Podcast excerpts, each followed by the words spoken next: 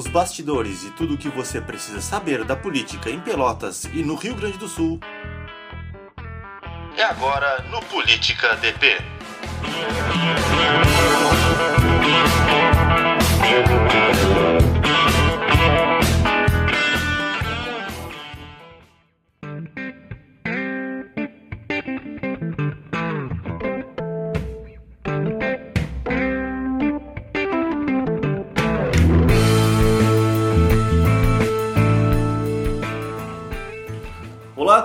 Começando agora o quarto episódio do Política DP, o resumo semanal do Diário Popular com notícias e comentários sobre a política local, estadual e alguns pitacos nacionais também.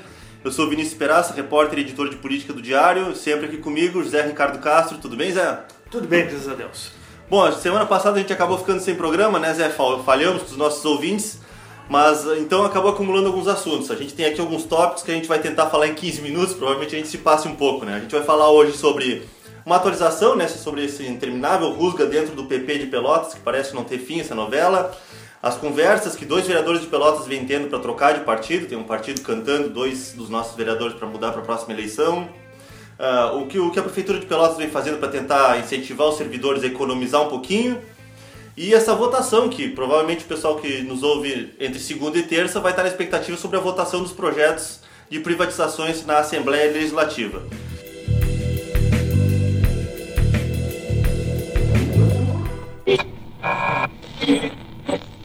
Vamos começar então, Zé, dando uma atualizada sobre aquela questão do PP aqui de Pelotas. Como é que está essa situação? Já teve alguma definição? Olha, a informação que se tem é de que nesta segunda-feira, 1 de julho, haveria, houve uma reunião da executiva do partido em Porto Alegre, executiva estadual, convocada pelo presidente Celso Bernardi para fazer a avaliação das convenções municipais e especificamente na pauta a situação do Partido Progressista aqui em Pelotas. Também há expectativa para esta terça, dia 2, uma reunião em Porto Alegre com representantes dos dois grupos aqui, do PP de Pelotas, para tentar um acordo. Olha, eu acho assim que a disputa pelo poder, entre aspas, em Pelotas, sei lá, além do razoável, além do aceitável, partido já foi forte. Né? Hoje o partido, com todo respeito a quem dele participa, está muito abaixo de outros partidos que eram menores em anos anteriores. Hoje é um coadjuvante, né? Hoje é um coadjuvante. Hoje, é hoje oferece ao Executivo, por exemplo, um voto na Câmara de uhum. Vereadores. Uhum. Tá, o vereador Roger Ney tem sido um fiel apoiador das, das questões da, da administração. É um voto. Um voto soma, soma, mas é bem abaixo dos três votos do, do PSB, por exemplo, e tem os quatro votos do PSDB. E tem apoiado, mas não tem feito aquele discurso em defesa do governo na Câmara. É o, né? voto, vota, é o voto, é só o voto. É o voto, é isso aí. Não toma uma posição pessoal. Então, olha, pro meu, pro meu gosto, pro meu tamanho, esse pessoal do PP está querendo mais é tela e fortalecer ego com a notícia no jornal, a notinha no espeto, Sim. entrevista na rádio, essa coisa assim, ó. Isso, isso tem alguma coisa, Zé? Tu enxerga alguma, algum vínculo, por exemplo, com o que está acontecendo em Porto Alegre? Porque lá no governo do PSDB também, o Marquesan, o PP está querendo desembarcar. Também está mais ou menos como na situação daqui. Tem uma é. parte que quer continuar com o Marquesan, tem uma parte que quer desembarcar. É, só que em Porto Alegre tem uma diferença, né, Peraça? Porto Alegre, o vice é do PP. Sim. O vice, se não Gustavo Paim, se não me engano, né? É do PP. Uhum. É um pouco diferente a situação. Um pouco não, é muito diferente a Mas já perderam a secretaria Exatamente. Lá, né? É o indicativo. Até este Gustavo Paim, vice-prefeito, já foi indicado pelo partido como um pré-candidato para a eleição do ano que vem em Porto Alegre. É diferente. Aqui, o PP projeta essa discussão que está bem clara. Érico Ribeiro e Fetter Júnior nunca se picaram dentro do partido foram adversários ferrenhos e ao mesmo tempo respeitosos. É só buscar fatos que aconteceram. E agora, o que, que está acontecendo? Por que os dois se uniram contra o grupo que está na administração? Porque o, o ex-prefeito Fetter entende que o partido tem que ter candidatura própria. E ele não ficaria bravo se esta candidatura própria tivesse na cabeça o seu nome. Uhum. Né? Teria, essa, é, teria esse desejo. O que, que pode acontecer? Se o grupo que está hoje na administração vencer a eleição para a executiva, o indicativo é de que haverá apoio do PP para a Continua reeleição da prefeita Paula. Se o grupo da oposição dentro do PP ganhar a executiva, o indicativo é de que o partido vai entregar os cargos e vai ter uma candidatura própria. Então, e aguardem as novas atrações. Bom, Zé, essa semana também teve aqui em Pelotas, semana passada, para quem está nos ouvindo, teve em Pelotas o vereador de Porto Alegre, Cláudio Janta. Ele teve aqui para participar do evento na Câmara, enfim, fazer um, um, evento do partido aqui na cidade de Solidariedade. E nesse caminho ele já aproveitou para conversar com dois vereadores daqui que o Solidariedade já vem tentando cantar para a próxima eleição, que é o Reinaldo Elias, o Belezinha, e o Marcola. Tu vê alguma chance de algum deles trocar, Zé? Acho muito difícil. Bom, o vereador Marcola não, não vai sair do PT não vai sair do PT porque ele, ele é uma das caras do PT em Pelotas e o PT é uma das é um, ele PT é o Marcola também na Câmara e outras atividades aí. Especialmente então, depois que se definiu que o Ivan vai ser o candidato é, a prefeito. É isso aí, então... é isso aí. Então, e o Marcola, né, o vereador Marcola, com todo respeito, carinho e amizade, para trouxa não serve. Ele sabe que ele tem uma, tem uma reeleição bem encaminhada dentro do PT, tanto pelo trabalho que ele faz lá na zona norte da cidade, pelo envolvimento com uma série de questões, mas também dentro do próprio partido exatamente por isso, porque o outro vereador que, que, que, poderia, que vem sendo reeleito junto a ele, junto com ele. Disputaria votos dentro vai, do partido. Exatamente, vai ir para a majoritária. Então, Marcola não sai do PT, é outro caso também que, ah, vou sair do PT, vai lá o Espeto Bota, vai lá o Vinícius faz a matéria. Valoriza o passe? Valoriza o passe, mas ele vai continuar vai ser o nosso Dom Pedro, né? Para bem felicidade geral, diga ao povo que fico, né? Já o, diga aos companheiros que ficam. Já o Reinaldo Elias, o Belezinha, ele tem uma situação mais delicada dentro do PTB, né? É, ele tem uma situação delicada dentro do PTB em função dos votos contrários a projetos da administração do ano passado. a, a taxa de luz, tá. aquela, ano é, passado. Né? Aquela coisa de taxa de luz e... O projeto dos professores aí. também? Dos professores, isso aí. Plano de carreira do Ministério, né? Eu não sei quantos votos o vereador, não lembro quantos votos o vereador fez, o Reinaldo Elias fez. Vamos colocar em torno de 2.500 a 3.000 votos com o PTB, que era o partido na eleição de 2016 que tinha o candidato a vice-prefeito. Uhum. Então a coligação era forte. Sim. Para essa eleição que vem agora, não tem mais coligação para o legislativo. Né? Cada um por si. Claro. Solidariedade, hoje, em termos eleitorais, em termos práticos, Pelotas não existe. É inexpressivo, Pelotas. Inexpressivo, não existe. Tem 200 e poucos filiados? 200 e poucos, mas me ajuda, eu ia dizer que eu não sabia quantos, 200 e poucos 200 filiados. filiados é. Quer dizer, não vai ter condições de mobilizar aí um eleitorado é, na faixa de 10 mil eleitores para garantir o coeficiente, coeficiente alto, né? coeficiente eleitoral para eleger um vereador. No frigir dos ovos, nos interesses tanto do partido como do, do, do próprio vereador, acredito que ele vai continuar no PTB se aí mais fortalece isso se a coligação for PSDB, PTB para a majoritária. Então, PSDB, PTB para a majoritária vai fortalecer, vai dar um bom indicativo para votos em candidatos a vereador do PSDB e do PTB para a Câmara de Vereadores, apesar de que cada um vai correr, Sim. cada partido corre Cada um corre por si, né? Vamos ver quem é que tem mais voto na urna então, então tu acha difícil que o Reinaldo troque eu acho, eu acho Justamente por essa questão de, não, de o coeficiente ser alto e o partido ser, ser inexpressivo, né? Exatamente. Por aí. A primeira leitura é essa. Hum. Simples e objetivo.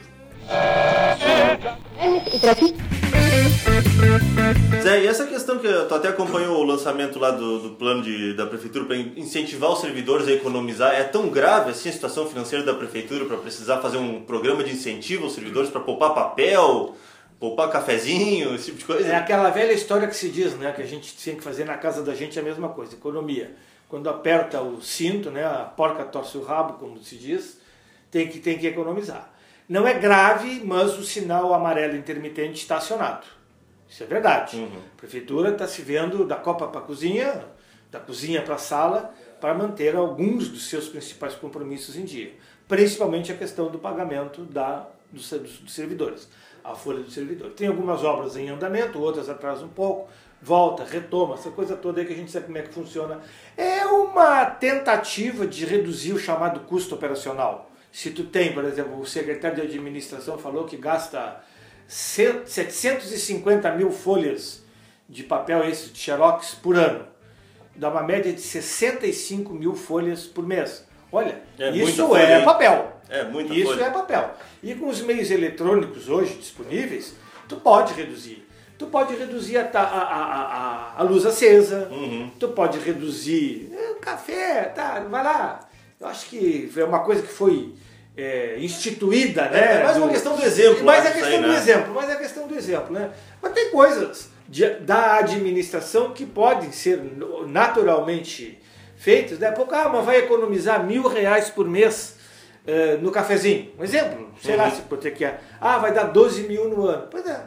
12 mil no ano, o que, que tu pode fazer? Faz, uma, faz alguma boa coisinha. Compra computador, sei lá, compra Paga uns dois, três servidores. paga uns dois, três servidores, quatro, cinco, conforme a, a mais, na faixa de mil, dois mil reais, Sim. paga quatro, cinco servidores. Então eu acho que é uma boa tentativa.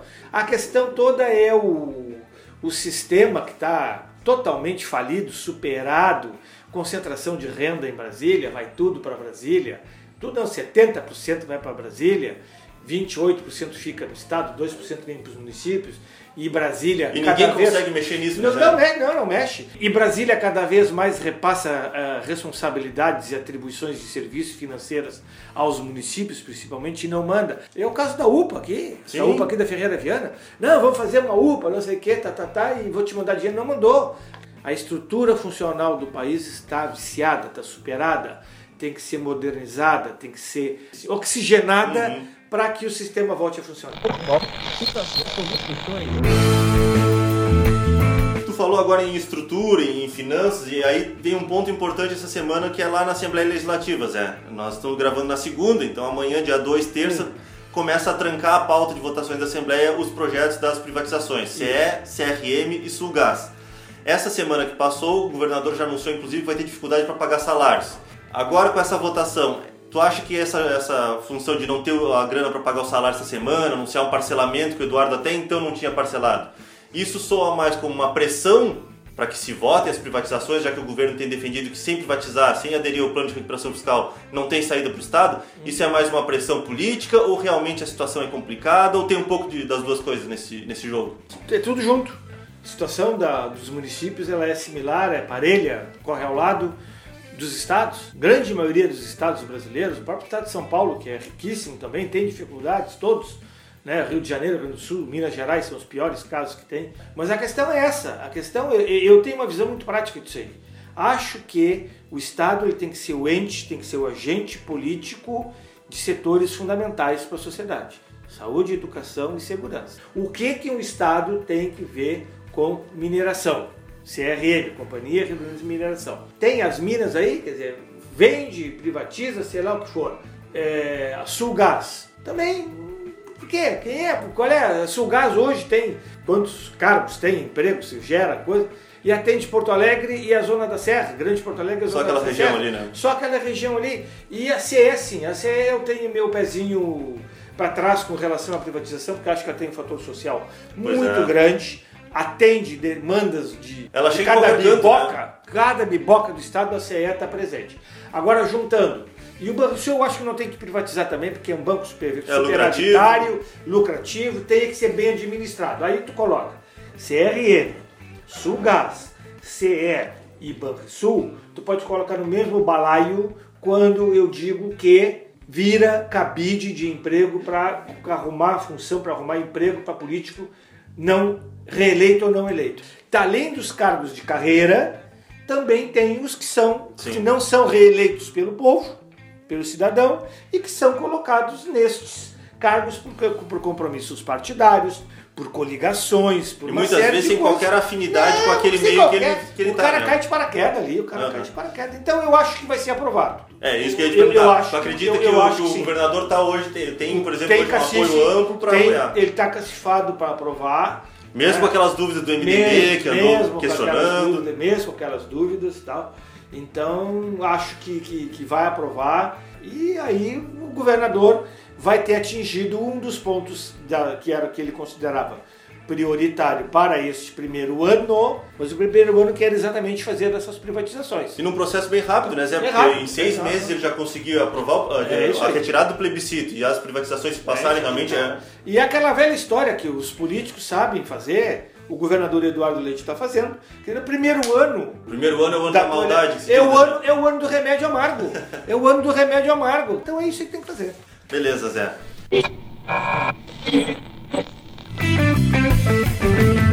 Bom, nas primeiras edições a gente acabou esquecendo aqui de citar algumas pessoas que ouviram a gente. Tem louco que ouve a gente, Zé, tu vê só. Que falta de melhor coisa para fazer. Não, né? tem, não tem, que não há o que não haja, como diz o outro. Então vou citar aqui algumas pessoas que eu lembrei. O deputado federal Daniel Trezessiakis, que nos ouve no avião nas segundas à noite quando vai para Brasília. Jornalista Kimberly Kappenberg, da Prefeitura de Pelotas, nos Ah. ouviu, mandou um abraço para ti, Zé. Muito bem. Mariana Alau, que está em Portugal, foi nossa colega aqui no Diário Popular, também nos ouve. O Fernando Guimarães, trabalha com a deputada Anne Ortiz. Mandou Vai ser candidato a vereador, esse aí nós temos que cuidar ele. Ah, não- não podemos falar muito É, dele. não pode falar. Agora pode. né? E o, e o Eduardo Torres, radialista, que era da Rádio Pelotense, Eduardo também Torres. disse que nos ouve e mandou um abraço. Bom, então é isso, gente. Terminamos aqui a terceira edição do Política DP. Na próxima segunda-feira a gente sem falta volta. A gente faltou só na, na segunda passada, mas agora não vamos faltar mais.